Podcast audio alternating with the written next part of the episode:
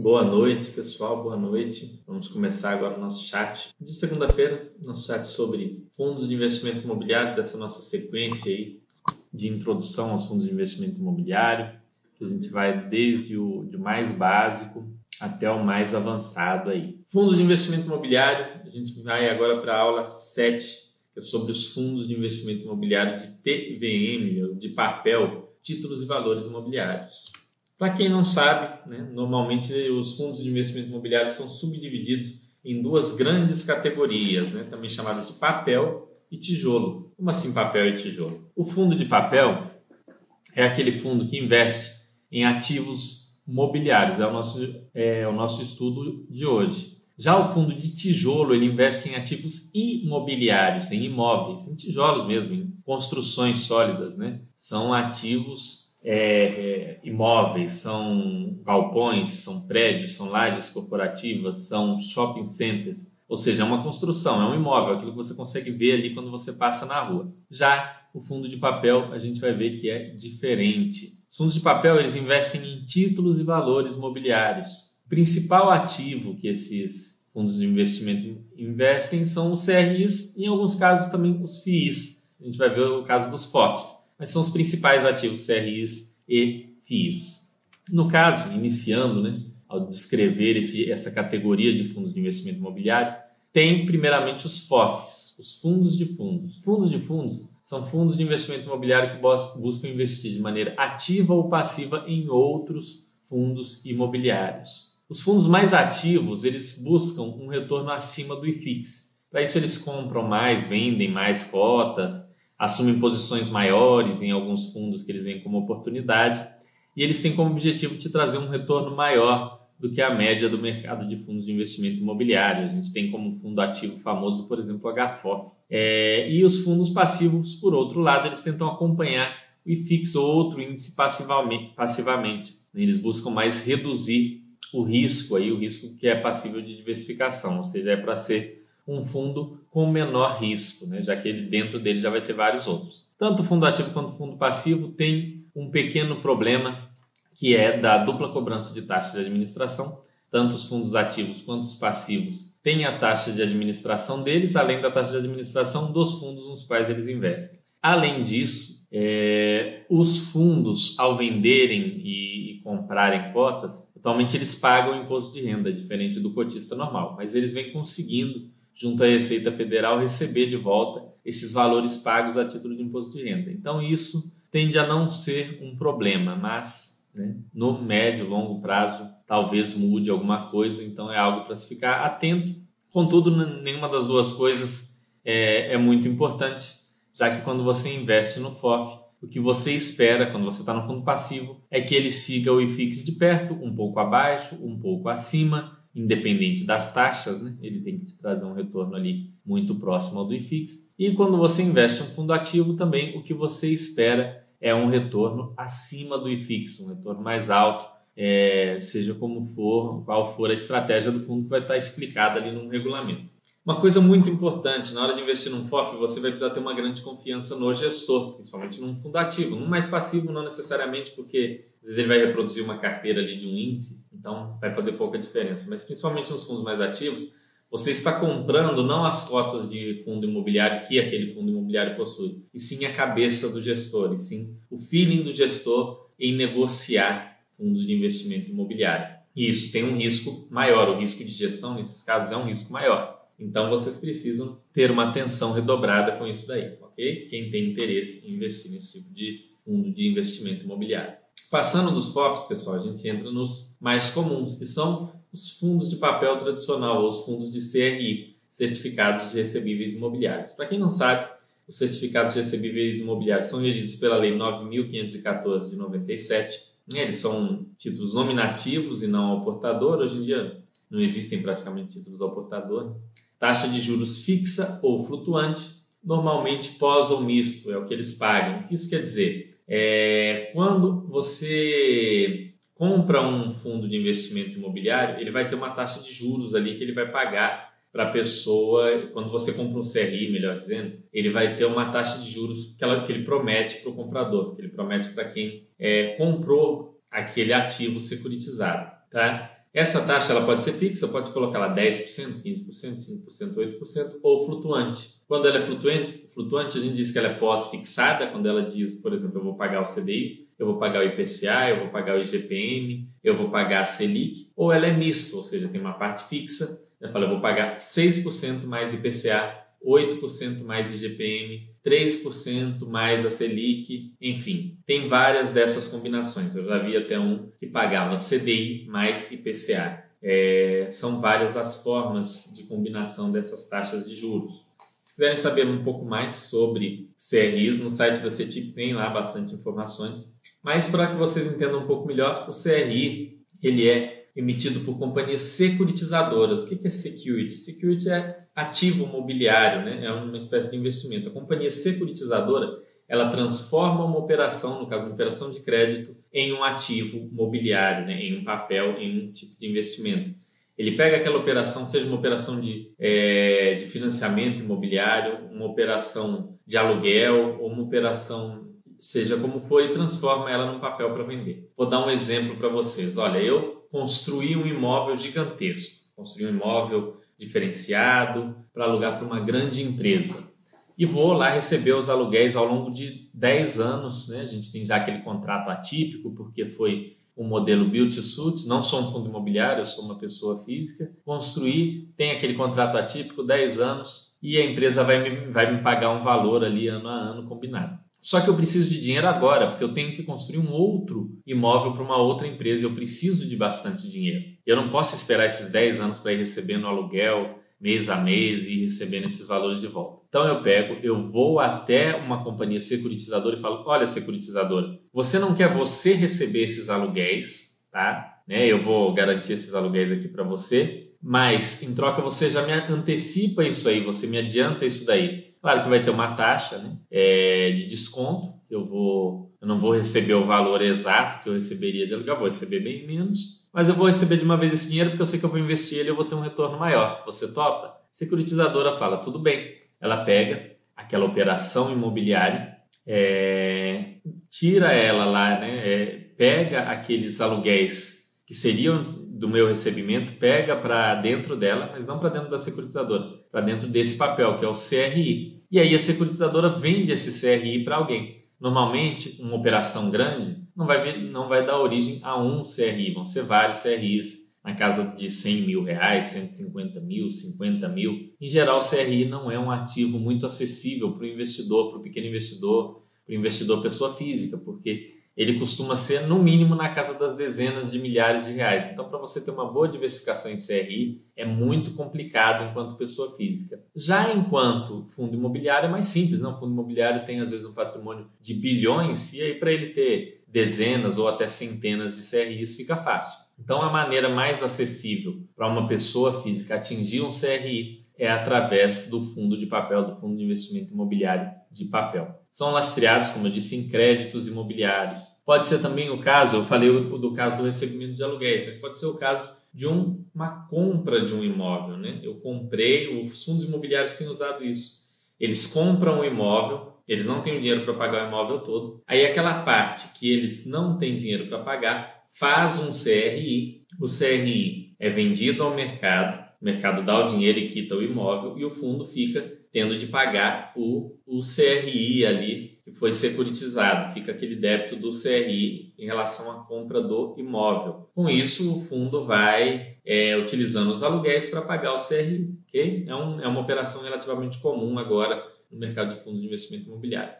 Os CRIs podem ser negociados no ambiente de negociação aí da CETIP, pode ser negociado no secundário, ou seja, a pessoa comprou aquele CRI, ela não precisa esperar o vencimento ou ir recebendo tanto as parcelas de juro quanto de amortização. Ela pode pegar e vender aquele CRI é, para outra pessoa, ok? Mas nem sempre. Depende muito da liquidez ali de, de, dos interesses, óbvio.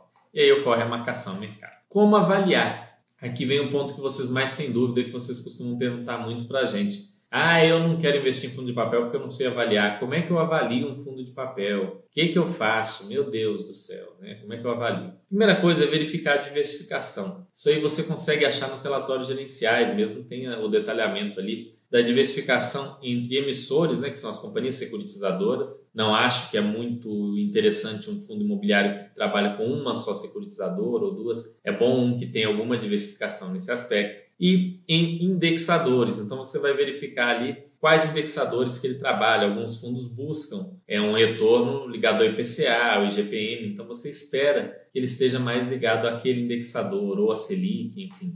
Você vai buscar ali esperar que ele tenha esse tipo de, de indexador no seu quadro. Outra coisa que eu também uso para avaliar, o cumprimento do prometido. Como assim? Isso serve para a gente avaliar quase tudo na vida. Né? O fundo quando ele faz uma emissão de cotas, ele promete algo. Olha, eu criei esse fundo porque eu quero fazer isso, isso e isso. Quando se trata de um fundo de papel, normalmente ele traz um benchmark, ou seja, ele fala: eu vou trazer para você IPCA mais 6, eu vou trazer para você mais do que a Selic, eu vou trazer para você é, IGPM, eu vou trazer para você é, sei lá, vamos, vamos ver uma outra coisa que ele pode prometer para você, um CDI, 120% do CDI, enfim, tem mil promessas diferentes que vocês vão olhar os benchmarks dos fundos. E uma forma de avaliar, poxa, será que o fundo está indo bem? É se ele vem conseguindo entregar aquilo que ele prometeu para o cotista, tá? Os fundos de inflação nesse aspecto historicamente retornam mais,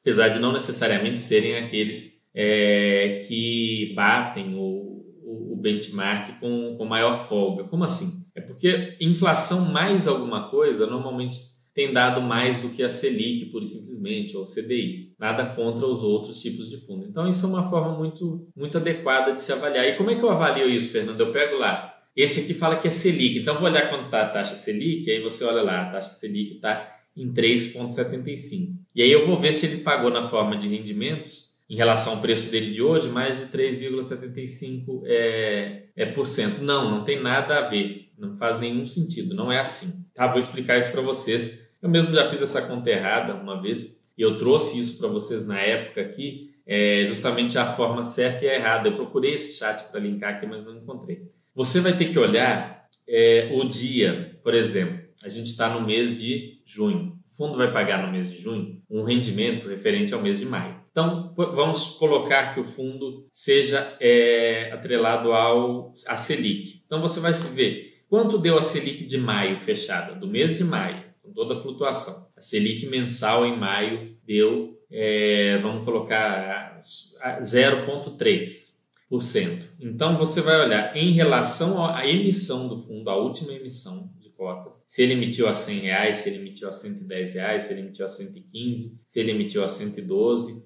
em relação àquela emissão de cotas, o fundo entregou mais do que 0,3% em maio? E aí você vai olhar. É legal olhar nesse prazo de um mês apenas? Não. Você tem que olhar ao longo de um ano, de dois anos. Só que não dá para você olhar ao longo de dois anos pegando uma Selic de um ano ou pegando a Selic de dois anos.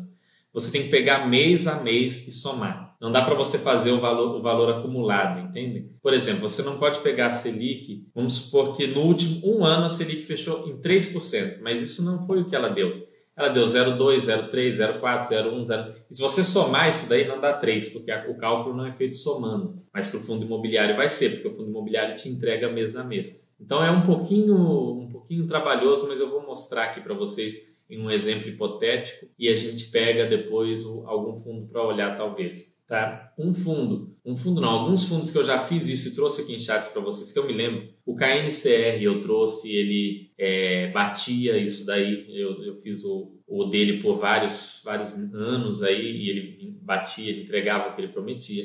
O HGCR também batia, trazia o que era prometido. O VRTA eu também trouxe, também vinha batendo aquilo que prometia. Esses chats são do ano passado, tem que pesquisar aí com mais calma. Eu comecei a pesquisar, mas estava sem tempo, não consegui achar. Enfim, você olha um fundo, pega ali períodos de preferência mais longos e vê. O gestor vem trazendo aquilo que ele promete? Se ele vem trazendo aquilo que promete, se o fundo vem entregando é, um retorno adequado ali ao benchmark e tem uma boa diversificação, o que reduz o, o risco, não vejo problema em estar na sua carteira. E quais são esses riscos? Bom, primeiro, risco é o de default, ou seja, o risco do CRI não ser pago, de ter algum atraso ou mesmo do, do, do, de ter um calote. Quando uma operação de crédito acontece, aquele que toma o empréstimo ele pode ter problemas e não pagar. Isso acontece, infelizmente, tá? É, tem toda a análise de crédito, o CES do crédito, tudo mais, mas pode dar errado e ele pode não pagar. Então esse é um risco que o CRI tem, vale não só para os fundos de CRI, mas para o CRI em geral, que é não, não receber aquilo que tem para ser recebido. O gestor não conseguir entregar o retorno prometido. Então vamos supor que o gestor ele tem os CRIs, mas ele compra é, ele, o, o, objetivo dele é IPCA mais 5, mas ele está comprando só título ligado a Selic, título que paga IPCA mais 2, e ele não vem entregando aquele retorno prometido que seria a expectativa do investidor. E isso muitas vezes acontece devido a altas taxas de performance de administração. Então esses pontos 2 e 3 normalmente eles estão muito correlacionados. Outro problema, né, no caso dos riscos, é a dupla cobrança de taxa de administração no caso dos FOFs, principalmente dos FOFs passivos, né, que os FOFs ativos têm uma proposta um pouco diferente, é, além do risco do é, o risco da administração do FOF pelo gestor, também é um risco importante que entra nisso daí. Então você tem que ter muita ciência desses riscos na hora de investir num fundo de CRI, ok? E dar uma olhadinha para ver se o fundo vem cumprindo aquilo que aquilo que está falado ou não. Ele cumpriu, ele está fazendo o papel dele. Você não pode dizer que ele é ruim. Né? Ah, tem um fundo de CRI aqui, ele falou IPCA mais 4. Eu olhei aqui e ele entregou historicamente IPCA mais 5. E aí você fala, ah, mas isso é horrível.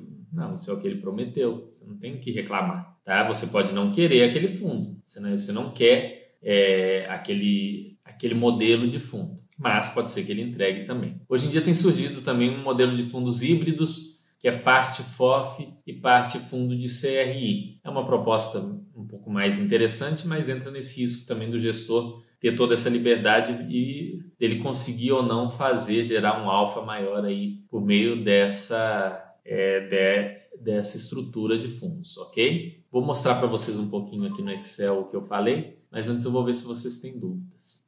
Ó, vejam aqui. Ó. Por exemplo, a gente tem um fundo de investimento imobiliário aqui, que ele é atrelado ao IPCA ou a Selic. E aí o IPCA, você tem como consultar isso na calculadora do cidadão, né, do Banco Central, em muitos sites aí que você consulta isso daí. O local oficial é o site do Banco Central, é onde eu recomendo a vocês olharem o IPCA, se precisar olhar para qualquer coisa, desde reajuste de aluguel ou qualquer outro motivo. E aí você tem aqui IPCA 0,5, 0,42 e por aí vai, 0,35. Vamos colocar aqui, ele mantém essa cadência aí. Ó. Negativo é, é, muito raro, então vamos tirar aqui. 0,03, 0,2, 0,45, 0,68, 0,5. Pronto. Aí você tem um, um fundo que te promete aqui, ó.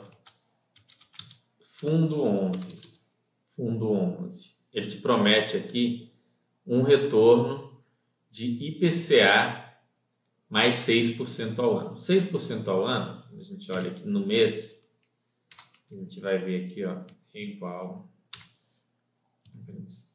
1 mais 6, 1 mais 6% elevado a 1 sobre 12 vai dar esse percentual aqui, vai dar 0,487.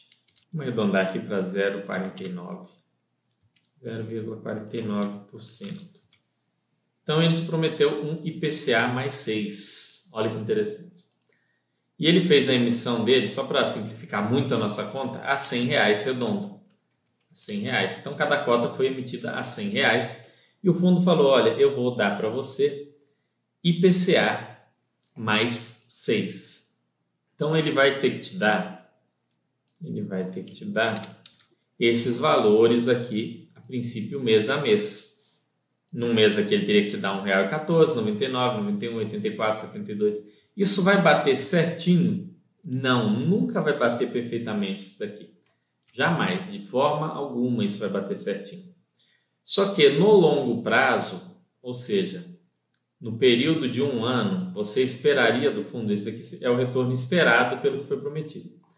Você esperaria aquele retorno de R$ 10,07 desse fundo que te deu IPCA, que te, que te prometeu IPCA mais 6. Você esperaria ali um retorno na casa dos R$ 10,07. Aí você vai olhar lá o fundo, naquele mesmo ano, e ele pagou R$ 10,08. Então tá ok, você não pode reclamar. Ele pagou R$ 10,06. Ah, é um absurdo? Não. É dentro do que ele prometeu. Ah, ele te pagou R$ reais, ainda está bem dentro. Agora ele te pagou R$ reais. Aí ele já não está cumprindo aquilo que, que era o, projetado. Ele te pagou R$ reais, está fora. Ele te pagou R$ reais. Está bem acima, talvez ele esteja assumindo um pouco de risco a mais. Você olha na carteira.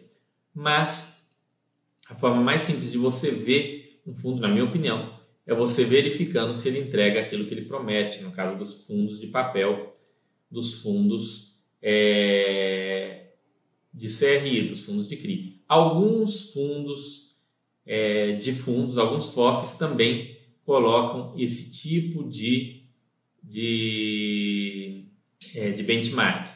E aí você pode fazer o mesmo tipo de acompanhamento. Por exemplo, ele fala que vai dar Selic mais alguma coisa, IPCA mais alguma coisa, ou até IFIX mais alguma coisa. Olha, eu quero dar IFIX mais dois, e aí você consegue. Você pega o IFIX mês a mês, faz aí o 2 na, na, base mensal e você descobre quanto ele deveria ter pago mais ou menos para ele estar tá cumprindo aquilo que ele prometeu. Nem todos vão conseguir cumprir aquilo que prometem, aí ah, sempre com base no valor da emissão. Vamos supor que hoje ele está sendo negociado a 150 reais. Então, em termos percentuais, isso aqui vai estar muito abaixo do que o que seria o prometido, mas o, o gestor não tem culpa disso. O fundo está sendo negociado ali muito acima do valor patrimonial. E aí, quando a gente fala em valor patrimonial, também no caso dos fundos de fundos e nos casos dos fundos de papel, o valor patrimonial tem um efeito muito maior. Por quê? No caso do FOF, o, fundo, o valor patrimonial dele é o valor de mercado dos fundos que estão dentro dele. Então, ele ser negociado muito perto do valor patrimonial faz muito sentido. Ele está negociado muito longe é algo esquisito, é algo no mínimo estranho. Se estiver muito acima, provavelmente aquele gestor está tá trazendo algum alfa muito grande, que pode implicar num risco maior, e aí estão topando pagar um prêmio muito bom. E se estiver muito abaixo, muito provavelmente é porque aquele gestor não vem fazendo um bom trabalho. É um termômetro claro no caso dos FOFs, do, do desempenho do gestor, o PVPA, já que era para estar sempre ao par. Né? É, a estimativa do valor, por exemplo, de um imóvel que pertence a um fundo é algo muito subjetivo, porque fazem por método de fluxo de caixa descontado ou por comparação com pares de negócios de imóveis parecidos na mesma região. E isso aí assume algumas premissas aí que nem sempre são verdadeiras. Já os ativos que estão tanto nos FOFs quanto nos fundos de CRI são ativos precificados ali é, é, com números exatos. Então, a, a negociação com o PVP ao par é o que se esperaria, o que seria mais natural. Mas não estando ao par também não é nada para você se assustar. Então, pessoal, vejam aqui ó, como que seria feito esse cálculo. Eu vou trazer um fundo aqui para vocês para a gente olhar é, para a gente pegar o IPCA mês a mês e, e, e fazer aí esse, esses valores aí, somar, quer ver? Aí você consegue ter uma visão aí melhor se o fundo vem entregando o que promete ou não, ok? Vamos ver se, ficou, se vocês estão com mais dúvidas nessa explicação. Fernando, para calcular se o fundo entrega o que promete, você recomenda quanto tempo histórico? Cinco anos? que uma liquidez tranquila, um negócio por dia, mais ou menos existe alguma régua? Olha, Rob, eu não olho o, o, fundo é, o que está fora do IFIX hoje em dia. Eu não olho o fundo muito novo. O que eu costumo ver? A negociação em quantidade de pregões, ou seja, está sendo negociado em todos os pregões, né, já é um critério para o IFIX, por sinal. Se não for negociado nos pregões, não é mas está sendo negociado em todos os pregões e tem ali 50, 100 negócios por dia, já é um início, ok? Hoje a liquidez de, fundos imobiliários está muito boa, com exceção de alguns fundos mono, alguns fundos pequenos, então vá na linha do IFIX que você não, não se perde, né? Mil negócios por dia, é ótimo, né? Mas tem alguns com menos que também é aceitável. Eu não tenho uma régua para isso, para ser honesto, eu não tenho uma régua perfeita de liquidez. Mas você pode vir aqui na Baster e olhar os fundos mais líquidos. Olha, quer ver? Vamos dar uma olhada nisso, já que vocês entraram nesse tema da liquidez. É um tema interessante, mas é algo que honestamente eu não me atento hoje em dia nos fundos, nos fundos imobiliários que eu invisto. Lá, quando eu comecei lá para trás, eu me atentava, mas naquela época não dava nem para se dar o luxo de investir em fundo que fosse negociado todo dia, porque isso quase não existia. Né? Vamos ver aqui. É, deixa eu olhar aqui, vou compartilhar com vocês a tela, só achando aqui a parte FIIs aqui do filtro. Esse histórico aqui, o tempo que eu acho que a pessoa deve verificar é de pelo menos dois anos, pelo menos um ano e meio a dois anos. É legal ela, ela ver. Não precisa olhar dos últimos 5, 10, 15 anos. Os relatórios gerenciais normalmente trazem essa informação, mas às vezes você quer você mesmo é, fazer essa análise e aí você pega e faz durante alguns, alguns anos, um, dois anos. E aí você pode até comparar com o relatório gerencial, se estiver batendo direitinho, não tem nem por que você continuar. Você olha pelo, pelo relatório gerencial ali do gestor. Mas tem, tem algumas formas diferentes de calcular isso. Então, é, vale a pena você pensar aí para ver qual que faz mais sentido. Vamos lá. Na hora que você vai filtrar aqui os fundos de investimento imobiliário, tem vários filtros aqui para vocês colocarem, tá? Vamos colocar só os fundos de CRI aqui, ó, que tem mais de 67% do patrimônio em CRI. Então a gente tem aqui, ó, a liquidez, ó, o número de negócios diários. 400, 3.600, 1.600. Agora, isso aqui claramente é um fundo que fica complicado de você investir. Ó. Tem 11 negócios em média por dia. Essa liquidez de 11 negócios em média não dá. Zero negócios não dá. 20 negócios não dá. Agora, 6 mil negócios, 2 mil negócios, 3 mil negócios, 10 negócios não dá. Vê que é bem discrepante. Não tem uma linha assim que você fala, será? Ó, 5 mil negócios, dá para ser, ser cotista. Estou olhando só liquidez, tá? Não estou falando que esse fundo é bom ou é ruim, não estou fazendo nenhum critério de valor aqui. Ó. Liquidez 6, 0, não, não é possível de você investir numa coisa dessa.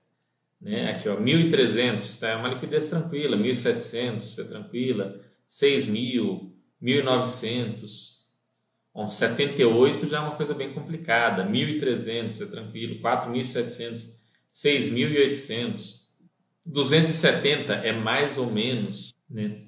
uma liquidez mais ou menos, já foi considerada uma liquidez boa para fundo imobiliário, mas hoje é, é mais ou menos, então assim, não é tão interessante é, 6.900, muito tranquilo. Olha, esse aqui já 26, é muito pouco, 708, um, um negócio por dia, não dá para você ser cotista. 1.500, 5.600, 4.600, tudo muito tranquilo. 1.100, 45, já não dá. 780, já não dá. Não, 780 é tranquilo, 780 dá sim. 12 negócios, não dá. Então é, é fácil assim de você perceber quando um fundo é, é factível de, de investir ou não. É, a liquidez também, você avalia aqui na Basta, veja só, tem um próprio um, uma ferramenta legal aqui de liquidez para vocês. Você vem aqui ó, em liquidez e free float, né? ele trata aqui do, da liquidez do fundo. Free float, esse até 5% são o número de cotistas que tem. Agora eu entendi a pergunta do 5%, é pelo seguinte: pelo número de cotistas que tem mais de 5%. É, esse aqui está invertido, olha só. Está colocando que dois cotistas têm, têm até 5% e 59 mil cotistas têm mais de 5%. Não, não é. É ao contrário, né? Dois cotistas têm mais de 5% e 59 mil têm menos. Não, não fecha a conta, 59 mil vezes 5%. Depois eu vou falar com o pessoal para acertar aqui, ó. Tá invertido isso daqui. Isso aqui tanto faz, tá? Isso aqui tanto faz para mim. A questão é o número de negócios, que, que vai contar mais aqui. Ó. E aí, quando a gente vê aqui ó, no, tá, no PAS, aqui em Simpaz, tem a avaliação do, da liquidez nos cachorrinhos aqui. Ó. Boa liquidez. Aqui, ó. IPO, liquidez ou liquidez entre 15. Liquidez acima de 50 negócios ó, já é considerada aqui para os cachorrinhos da Basta como boa. Então, vocês vejam, daqueles fundos que a gente olhou, normalmente os que estavam abaixo de 50 tinham um negócio, 10 negócios. Então, a, a, maioria dos fundos hoje tem uma liquidez muito boa, tá? Então vocês podem verificar aqui, no caso desse CSHG, HG recebíveis. Olho na gestão, por quê? Caiu a nota da Credit Suisse? Não, ela ainda é a número 1 um do ranking, está com 5. Também não entendi, depois eu vou ver por que está amarelinho aqui.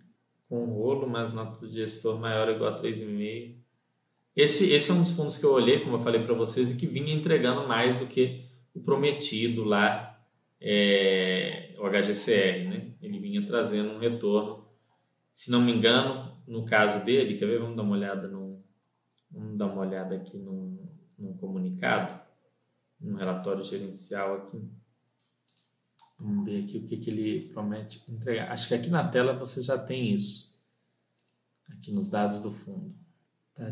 Benchmark aqui, ó benchmark CDI. Ele é um que busca bater o CDI.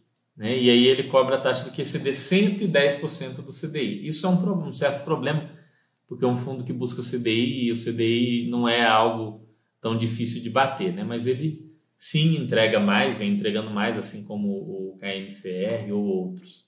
E ele tem uma taxa de performance sobre o que excede o CDI. É aquele, é aquele caso que você avaliar se faz sentido essa taxa de performance ou não talvez comparando ele com outros que não cobrem para ver como é que está. Se você for comparar, é importante, na hora de comparar fundos de papel, pessoal, a gente sempre fala de você dar uma comparada entre pares, né?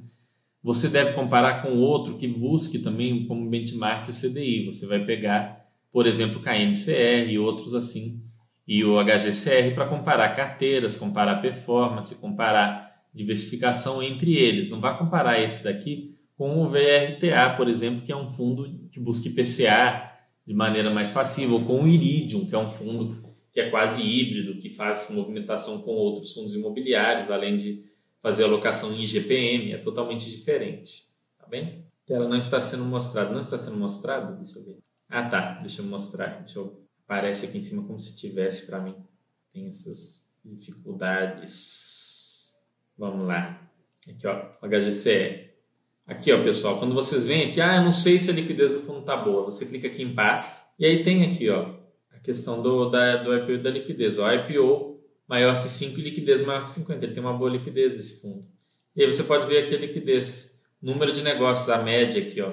A, a, a Baster colocou como regra, no, foi, foi avaliado ali para colocar como régua os 50 negócios, que é bem ok, não, não vejo muito problema. Mas como a gente viu, mostrei para vocês no filtro lá, a maioria dos fundos é, supera com, com grande tranquilidade isso daí. A maioria dos fundos de papel, no caso, foi o que a gente olhou.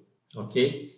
E aí aqui tem essa, essa questão aí do, do, do free float, que para mim não, não, é, não, não, vejo, não é bem free float.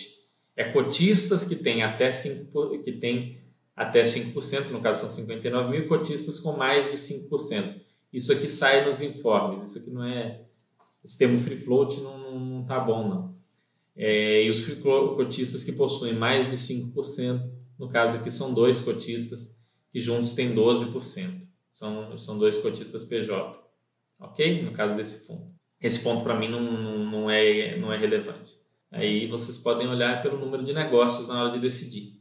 Agora eu entendi a pergunta dos 5%, por isso que pareceu uma pergunta muito esquisita mas é porque não é esse termo aqui não está muito legal. Depois eu vou ver com o Giovanni uma forma da gente melhorar isso daqui. São cotistas que têm mais de 5%. E aqui, por sinal, o percentual está invertido. Fernando, considerando a aula de hoje, você considera interessante diversificar os TVMs em diferentes benchmarks, IGPM, IPCA, CDI, etc. Aí é que está, Rob. Eu vou fazer a próxima sobre montagem de carteira, eu vou entrar nisso. Mas vamos lá, né? Já é, vamos antecipar um pouquinho isso daí mas a próxima sobre montagem de carteira a gente vai falar mais. Eu não acho interessante ter um monte de FOFs com vários, e, e é, com vários indexadores, não, tá? Você pode ter um, uns dois ou três FOFs no máximo. É, os FOFs, como eu disse, historicamente os FOFs de inflação têm um retorno mais interessante do que os de CDI. Você tem que ter uma certa atenção com essas taxas de performance, acima do CDI não é muito legal entregar como performance aquilo que vai, vai acima do CDI, não é tão interessante. É, e o que, que o, o, qual que é o, o, trabalho do fundo de CRI na sua carteira, do fundo de papel, né? Não do FOF, mas do fundo de CRI? Ele é um ativo mais defensivo. Vocês podem perceber que ele, em geral, ele como eu disse, ele não varia muito o preço dele em relação ao valor patrimonial. Então ele fica muito próximo ao par da emissão. Ele emite a 100 reais, ele fica 100 reais, perto de 100 reais praticamente a vida toda.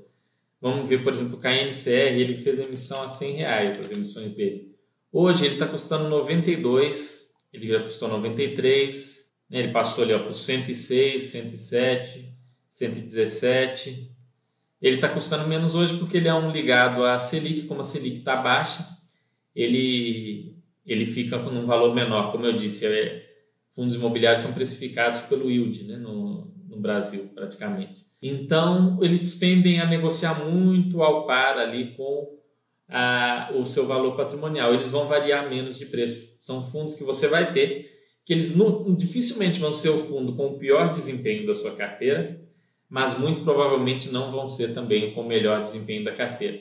Eles vão estar ali equilibrando. Em um momento, por exemplo, que o mercado imobiliário está muito em baixa e o rendimento do, dos fundos de tijolo cai, porque o fundo de tijolo é, está, está com uma vacância alta, está precisando renegociar os aluguéis para baixo, o fundo de papel vai se manter ali.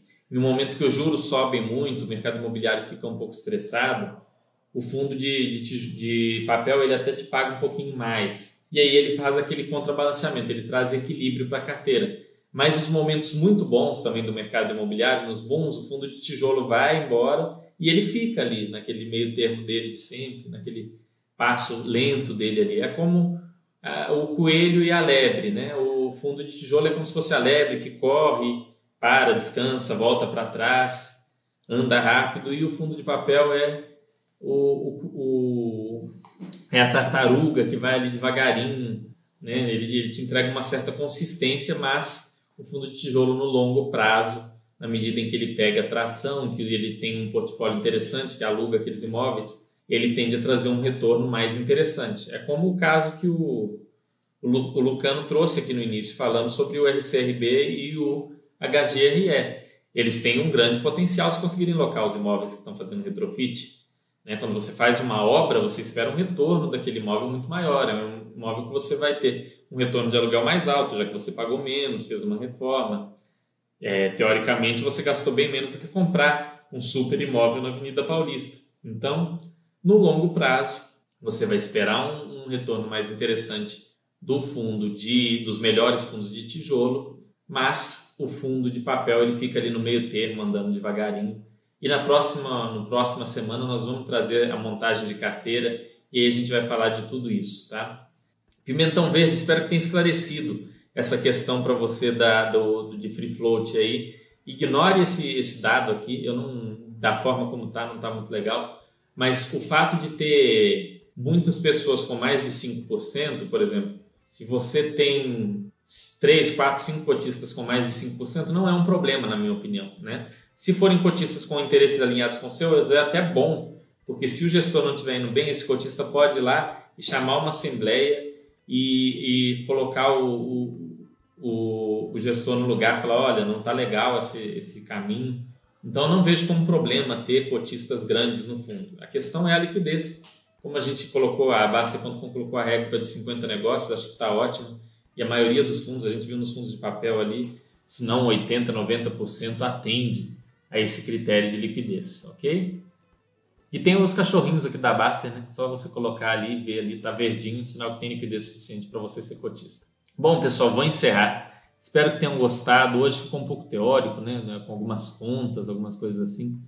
Não sei se ficou tão legal assim, mas eu vou trazer uma análise de fundo de, de papel mais para frente para vocês, em detalhes, trazer alguns pontos que eu acho importante de verificar na prática, né? A gente pega uns dois fundos de papel aí, compara, como eu falei, faz uma comparação entre pares, é, dá uma olhadinha para vocês entenderem aí. Vai ter isso. Um grande abraço, uma ótima semana. Fiquem bem aí, fiquem com saúde, com a família de vocês e nos vemos na próxima segunda-feira.